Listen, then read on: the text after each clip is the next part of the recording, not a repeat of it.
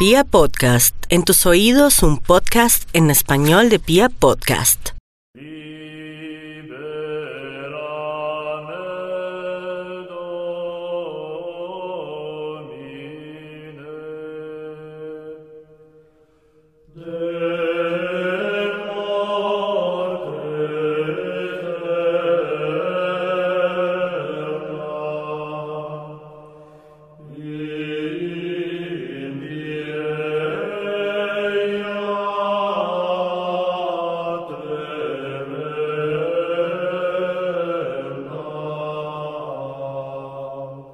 La mayoría de pueblos latinoamericanos fuimos criados con las enseñanzas del catolicismo. El Nuevo Testamento hizo parte fundamental de nuestra aula de clases, aun cuando el Estado fuera supuestamente laico. Conocemos de primera mano las enseñanzas de Jesucristo y el lenguaje de los evangelios está incrustado en nuestra memoria al punto que en muchas ocasiones ha logrado condicionar nuestro comportamiento como seres sociales. Cuando éramos niños se nos hablaba del perdón, el amor al prójimo, la fraternidad y la importancia de poner la otra mejilla. Nos enseñaron que Jesús dio su vida por nosotros mientras profesaba un mensaje que buscaba la salvación de nuestra alma. Un hombre revolucionario que promovía la tolerancia y la paz entre los hombres. Por otro lado, también se nos mostró el Antiguo Testamento, los relatos sagrados que parecían estar escritos con sangre, pues su brutalidad era difícilmente igualada por cualquier otra obra literaria. Allí se nos presentaba un Dios vengativo que no dudaba un segundo en castigar a los hombres por su mal comportamiento, bien fuera a través de inundaciones o plagas que asesinaban de forma indiscriminada a pueblos enteros. Un Dios implacable, ávido de la sangre de sus adoradores y dispuesto a pulverizar su propia creación si eso era necesario para conservar su autoridad y su imagen inmaculada. Un Dios que, en el transcurso del Antiguo Testamento al Nuevo, se convirtió en un ser de amor y libre albedrío, incuestionable, incorruptible, perfecto. Ah, la religión, la doctrina del amor, la educación de la bondad, a todos nos enseñaron a amar a través de la gloria de Dios. Entonces, ¿por qué cuando crecimos el mundo de fantasía teológica se degradó? ¿Por qué las enseñanzas de amor y tolerancia se convirtieron en argumentos de odio y segregación? ¿Por qué las doctrinas, que para bien o para mal condicionaron nuestro comportamiento social, ahora son la base de grupos políticos que se dedican a coartar libertades individuales? Amaos los unos a los otros, decía la palabra del Señor. Pero parece que esta palabra venía con una serie de notas al pie que condicionaban dicha enseñanza para excluir a los homosexuales, las trabajadoras sexuales y los no creyentes en las sagradas escrituras. ¿En qué momento el no matarás dejó de aplicar para los excluidos? ¿En qué momento la religión comenzó a condicionar la felicidad de los que decidieron hacer algo diferente con su cuerpo? Y peor aún, ¿qué pasa si aquellos fanáticos tienen razón? ¿Qué tal si en realidad Dios sigue siendo el implacable creador del Antiguo Testamento? ¿Qué tal si es una suerte de psicópata que disfruta de la persecución a las minorías, de las leyes que coartan la libertad, y un enemigo irreductible de la libertad de culto? En ese caso, los locos no serían los que empuñan las armas y los carteles, sino nosotros. No lo sé. Considerando la realidad abyecta del mundo, no sería particularmente sorprendente que se nos haya creado con una psicopatía celestial dentro de nuestros corazones. Bienvenidos a la cuadragésimo sexta entrega de Serialmente, un podcast con contenido muy gráfico.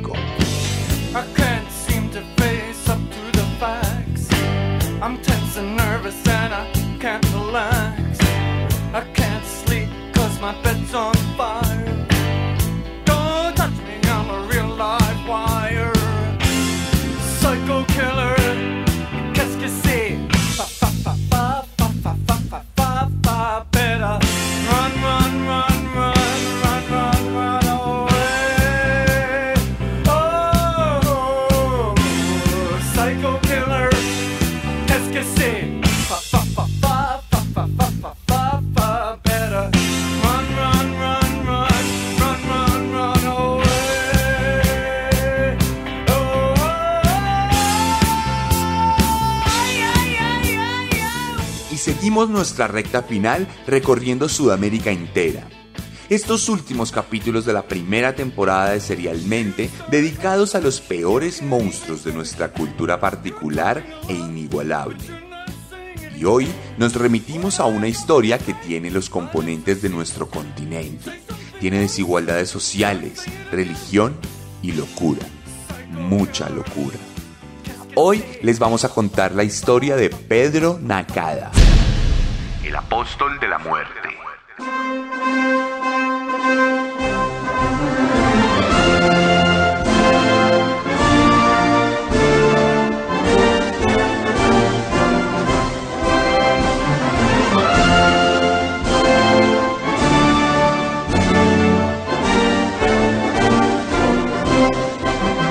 Continuamos nuestro periplo por las tierras latinoamericanas y seguimos ascendiendo a través del mapa para situarnos en un país que guarda buena parte de las raíces indígenas de nuestra raza y que ha sabido conservar esa identidad genuina de nuestras tierras.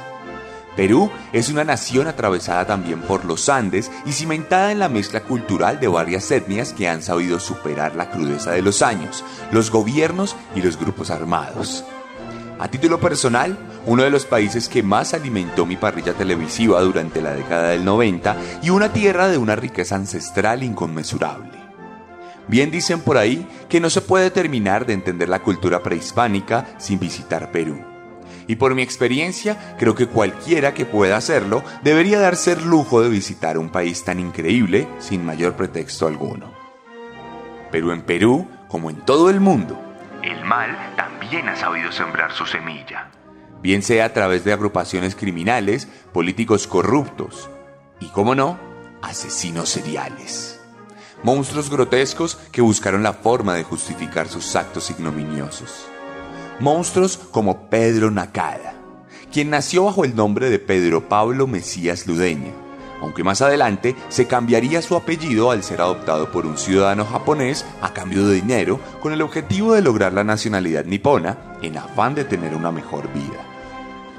El caso es que Pedro, nacido el 28 de febrero de 1973 en Lima, creció en una familia de clase media baja compuesta por nueve hijos, de los cuales él era el tercero. Más adelante se radicaría en Guaral, al norte del cercado de Lima, donde luego daría rienda suelta a sus deseos más horribles, los cuales se fundamentaron en buena parte en su crianza. Una infancia completamente convulsa, pasada por varios componentes que contribuirían a la gestación de su maldad. En primer lugar, nos encontramos con una familia disfuncional, en la que buena parte de los hijos fueron criados por los familiares fuera del núcleo del hogar, por lo que sus lazos de sangre nunca fueron reforzados con experiencias y vivencias que le permitieron forjar su identidad familiar. Por el contrario, Pedro asegura que sus hermanos eran personas tremendamente crueles con él Afirma que sus hermanas mayores lo obligaron a vestirse como una de ellas y salir a la calle así, por lo que se convirtió en una burla para todos los vecinos del lugar. Esto generaría un miedo a la socialización y a fraternizar con personas, por lo que se volvería un niño retraído y tímido que jamás encontró apoyo en sus padres debido a que su papá era un hombre alcohólico que se dedicaba a maltratar y reducir a su mamá. Curiosamente, era su padre el único que medio lo defendía de los vejámenes que sus hermanos cometían, lo que le llevó a asociar la violencia que ejercía con un sentido de justicia y reparación. Estos traumas tempranos modificarían por completo su comportamiento en la vida escolar, pues por miedo a que se rieran de él, nunca se acercó a los demás niños y siempre estuvo solo en un rincón del salón de clase o del patio de recreo. Irónicamente, esto mismo generaría que a los demás niños, crueles como suelen ser, desarrollaran una aversión hacia él, convirtiéndolo pronto en el objetivo principal del matoneo y los señalamientos violentos. De esta manera, Pedro recorría rápidamente el camino del resentimiento y la frustración, llenándose de odio hacia quienes le rodeaban. El mismo Pedro aseguraría que todo ese rencor se originaría en su propia familia. Es mala mi familia, es mala. Mis padres siempre peleaban, se insultaban mucho. Desde que yo era chico, éramos nueve hermanos. Yo soy el tercero. Me molestaban los laberintos. Mi papá le pegaba mucho a mi mamá. Yo me escapaba de la casa, pero volvía escondido para que mi papá no me pegara con un cabo. Volvía por no tener donde comer. Con mis hermanos nos criamos separados, con un tío, con una tía. Mi hermana me violó. Ella era mayor. Mi hermana me obligó a tener sexo oral. Yo tenía seis años. Hay gente que no me cree. Yo no me olvido de lo que viví.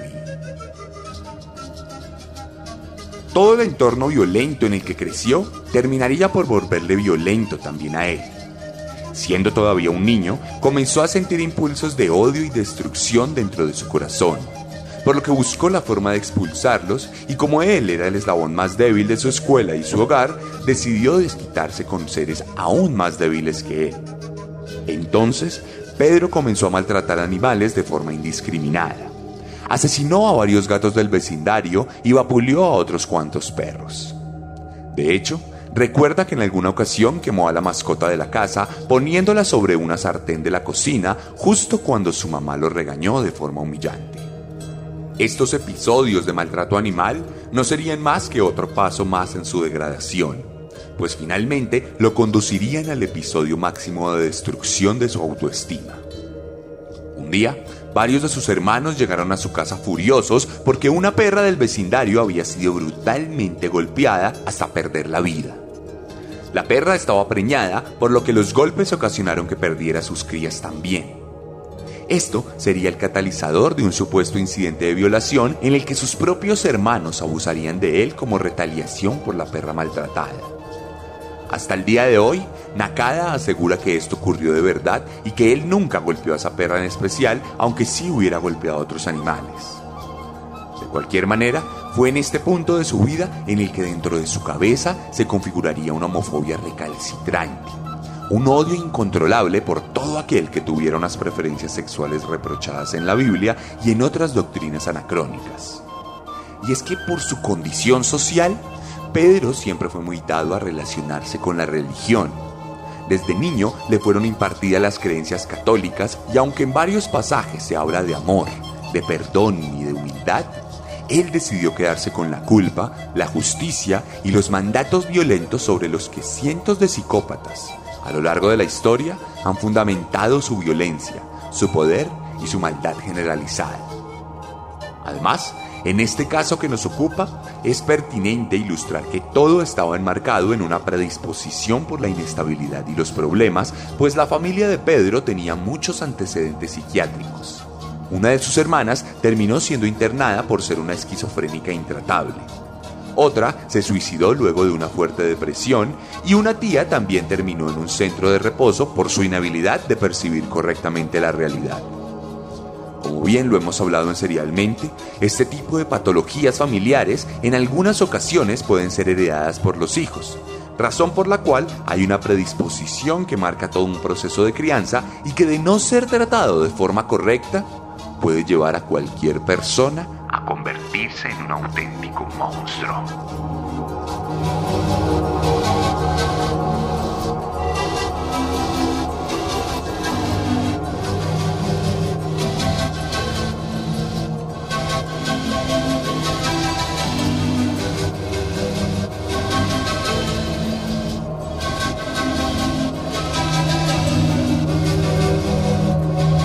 A medida que pasaban los años, Pedro Nakada fue acumulando rencor y odio por el mundo, el cual fue moldeando a través de las enseñanzas religiosas, las cuales asumía de forma literal cuando le convenía.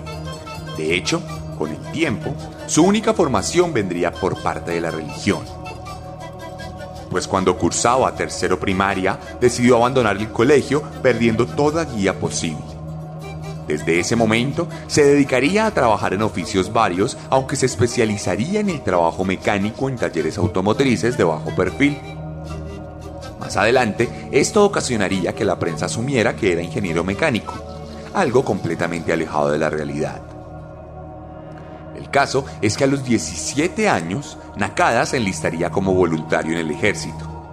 Como todos los megalómanos, el joven aspiraba a lograr una posición de poder en las Fuerzas Armadas, lo que le permitiría aprovecharse de los medios disponibles para llevar a cabo lo que él consideraba como una limpieza necesaria en la sociedad. En resumidas cuentas, Pedro tenía el sueño de ser un líder militar que adelantaría una cruzada contra los pecadores. Afortunadamente, esto no fue más que un anhelo juvenil, pues la verdad es que en el ejército apenas duró un par de meses los cuales pasó acuartelado, antes de que sus compañeros lo denunciaran por sus constantes afirmaciones psicópatas y por asegurar que el mismísimo Dios le hablaba al oído constantemente. Esto desataría una investigación psiquiátrica que dejaría como resultado su baja por considerarle una persona peligrosa para la sociedad y un soldado no apto para empuñar ningún tipo de arma. Esto lo dejaría al borde del suicidio y tardaría más de un año en recuperar su energía mental nuevamente. Sin embargo, cuando se recorren los sótanos más tenebrosos de nuestra mente, es difícil volver intacto. Por lo que poco después de esta baja deshonrosa, Nakada cometería su primer asesinato aún a los 17 años, cuando un agricultor lo descubrirá robándose unas sandías, razón suficiente para resultar ejecutado. En vista de que no podría desatar una guerra contra los que pensaban distinto, Pedro Nakada se encargaría de limpiar a la sociedad con sus propias manos.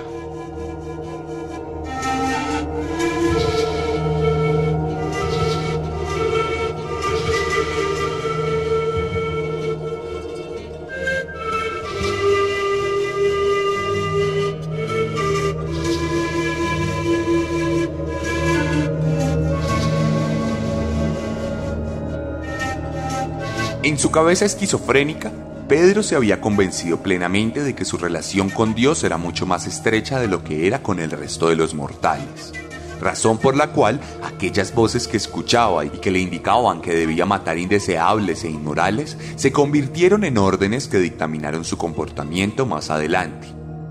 Entonces, el asesino misionero, como él mismo se consideraba, adquirió un arma de fuego que se volvería su fiel compañera en su cruzada religiosa imaginaria. Esto, sin embargo, no era más que un mecanismo de defensa ética en la que de forma consciente o inconsciente, Nakada buscaba justificar sus tendencias psicópatas y sus impulsos asesinos con su crianza moral de manera que sus crímenes no generaban ningún tipo de culpa dentro de su alma y se convertían en una suerte de misión que le permitía acercarse cada vez más al paraíso. De esta forma, a la luz de sus propios ojos distorsionados, el apóstol de la muerte comenzaría a volverse un purificador.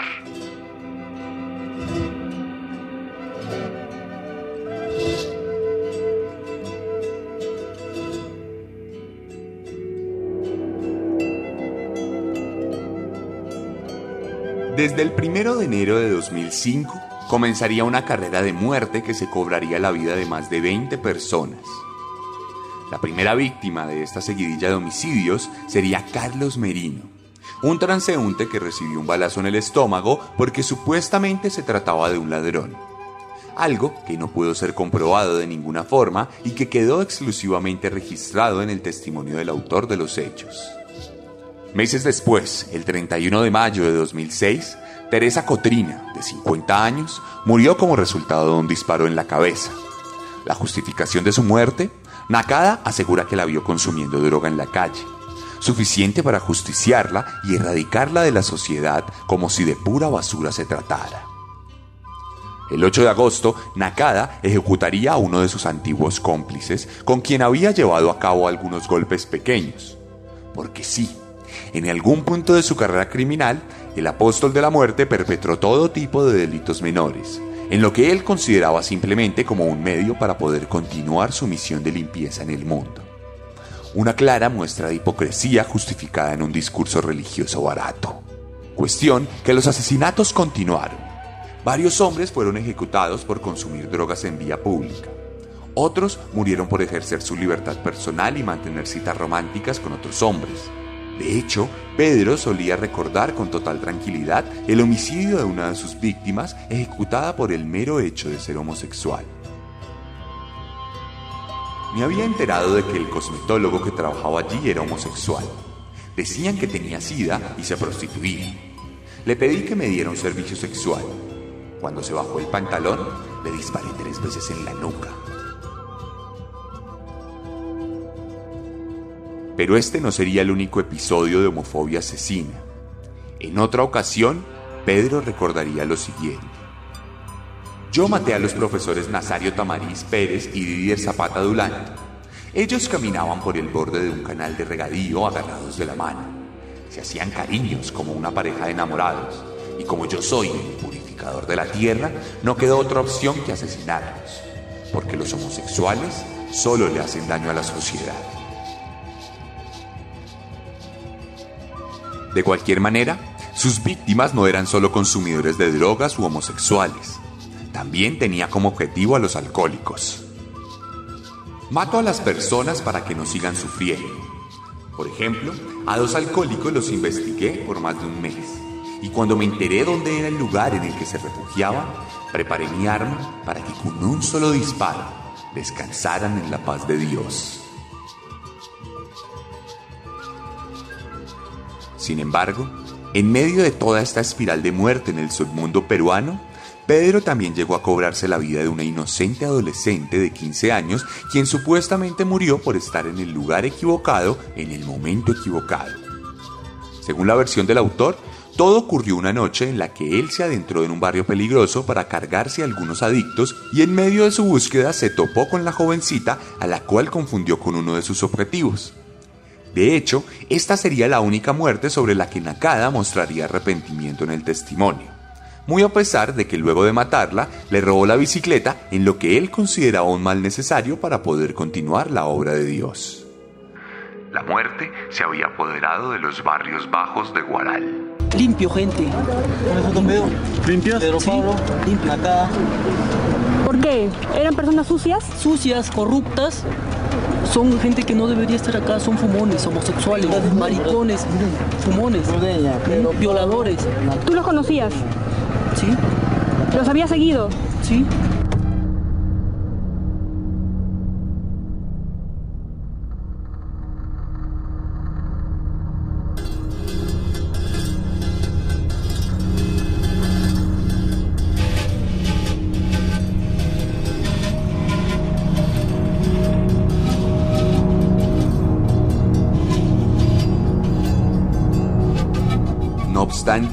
La misión de muerte y odio de Pedro llegaría a su fin el 28 de diciembre de 2006, luego de que un día antes hubiese asesinado a Nicolás Purizaca, un adicto a las drogas que días atrás le había robado algunas pertenencias.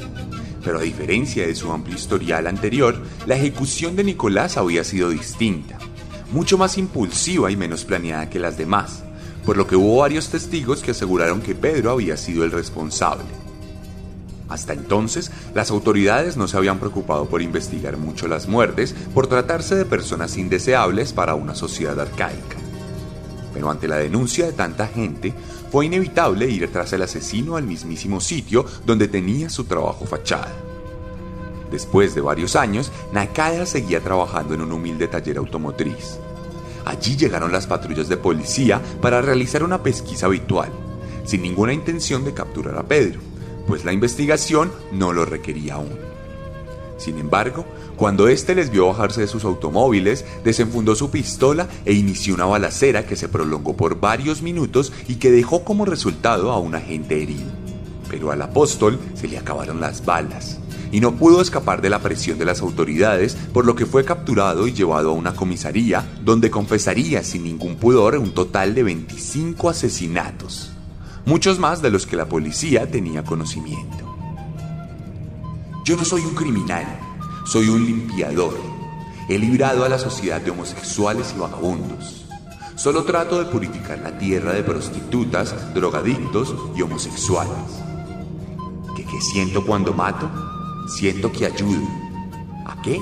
A que la gente cambie, a que el mundo cambie. Quiero que haya paz maté a 25 personas para limpiar el mundo de la escoria.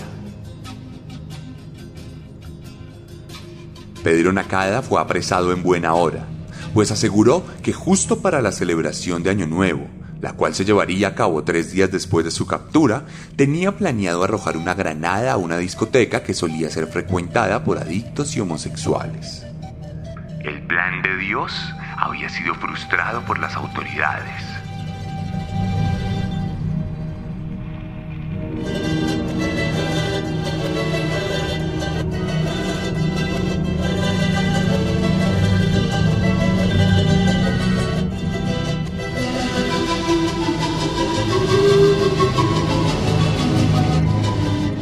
Dadas las confesiones, el juicio de Pedro no estuvo centrado en su culpabilidad, sino en su imputabilidad.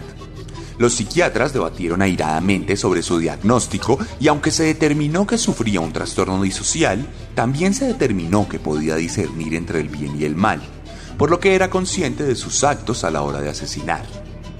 Esto arrojó como veredicto una condena de 35 años por la muerte comprobada de 17 personas la pena máxima en Perú por aquel entonces. Ante esto, Nakada reaccionaría con violencia y exigiría ser ejecutado de la misma forma en que él ejecutó a sus víctimas, algo que naturalmente no se llevó a cabo. Ya en prisión, durante la primera noche en el penal, el apóstol de la muerte intentó suicidarse dándose fuertes golpes contra la pared. Además, durante varios meses aseguraría que las voces en su cabeza lo seguían acechando. Escucho la voz de mis padres y una voz mala que me dice que mate a toda la gente corrupta, como homosexuales, rateros, alcohólicos y maricones. Pero ya no puedo cumplir la misión de Dios, ya que me capturaron. Ahora sigo escuchando esa voz que me dice que me mate. Estos gritos de auxilio terminarían por dar resultado para el asesino, pues en 2009 su caso fue nuevamente revisado por las autoridades y los psiquiatras, arrojando un nuevo veredicto que afirmaba que Pedro efectivamente sufría de esquizofrenia paranoide, por lo que fue llevado a un centro de reposo psiquiátrico para pasar el resto de su vida sin condena definida. La opinión pública manifestó su rechazo y aún hoy, más de 10 años después, todavía expresa su miedo a que este criminal salga en libertad, más aún después de que éste afirmara que si vuelve a las calles será solo para continuar la obra que Dios asignó para él. Por lo pronto, Pedro Nakada vive sus días en el letargo sintético que ofrecen los medicamentos que se le formulan periódicamente. Recorre las lindes de la cordura mientras sostiene conversaciones inoficiosas con otros pacientes y aguarda comedidamente la llegada de Jesucristo para continuar la tarea que él inició con sus propias manos.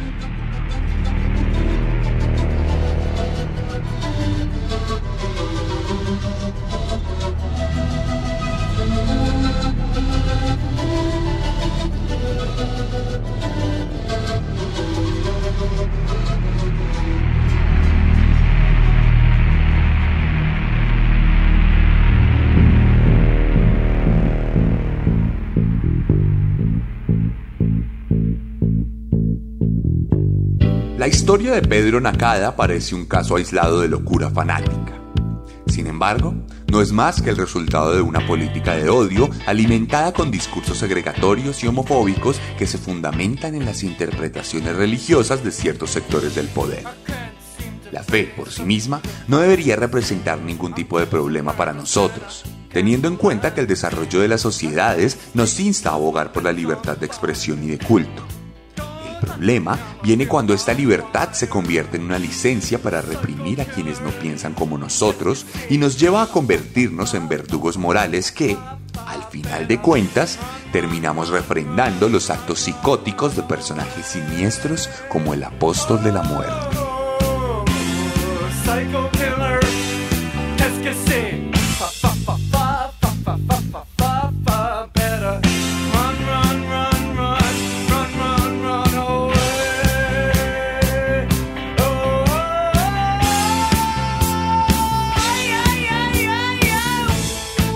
Y esta fue la cuadragésimo sexta entrega de Serialmente en Pia Podcast.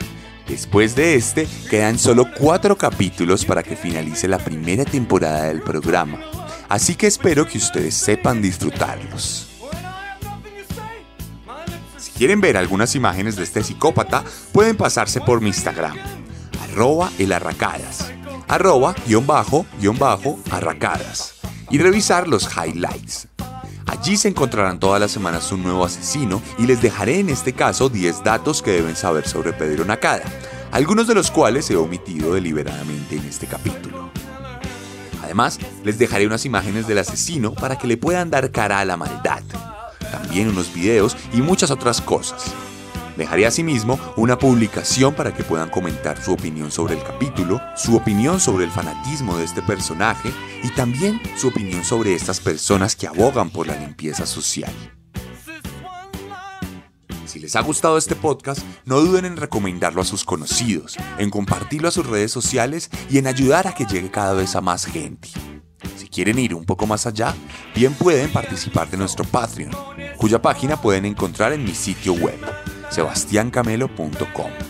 Allá mismo también pueden encontrar algo de merchandising de Serialmente, camisetas, pines, mugs y un montón de cosas más, incluido mi primera novela, Descenso, un viaje literario a lo más oscuro de nosotros y también mi primera novela gráfica, Herederos de Caín, la cual se lanzó esta semana y que ya está disponible para todos ustedes. Les habló Sebastián Camelo nos vemos la próxima semana con un nuevo monstruo. Porque recuerden que siempre podemos ser peores.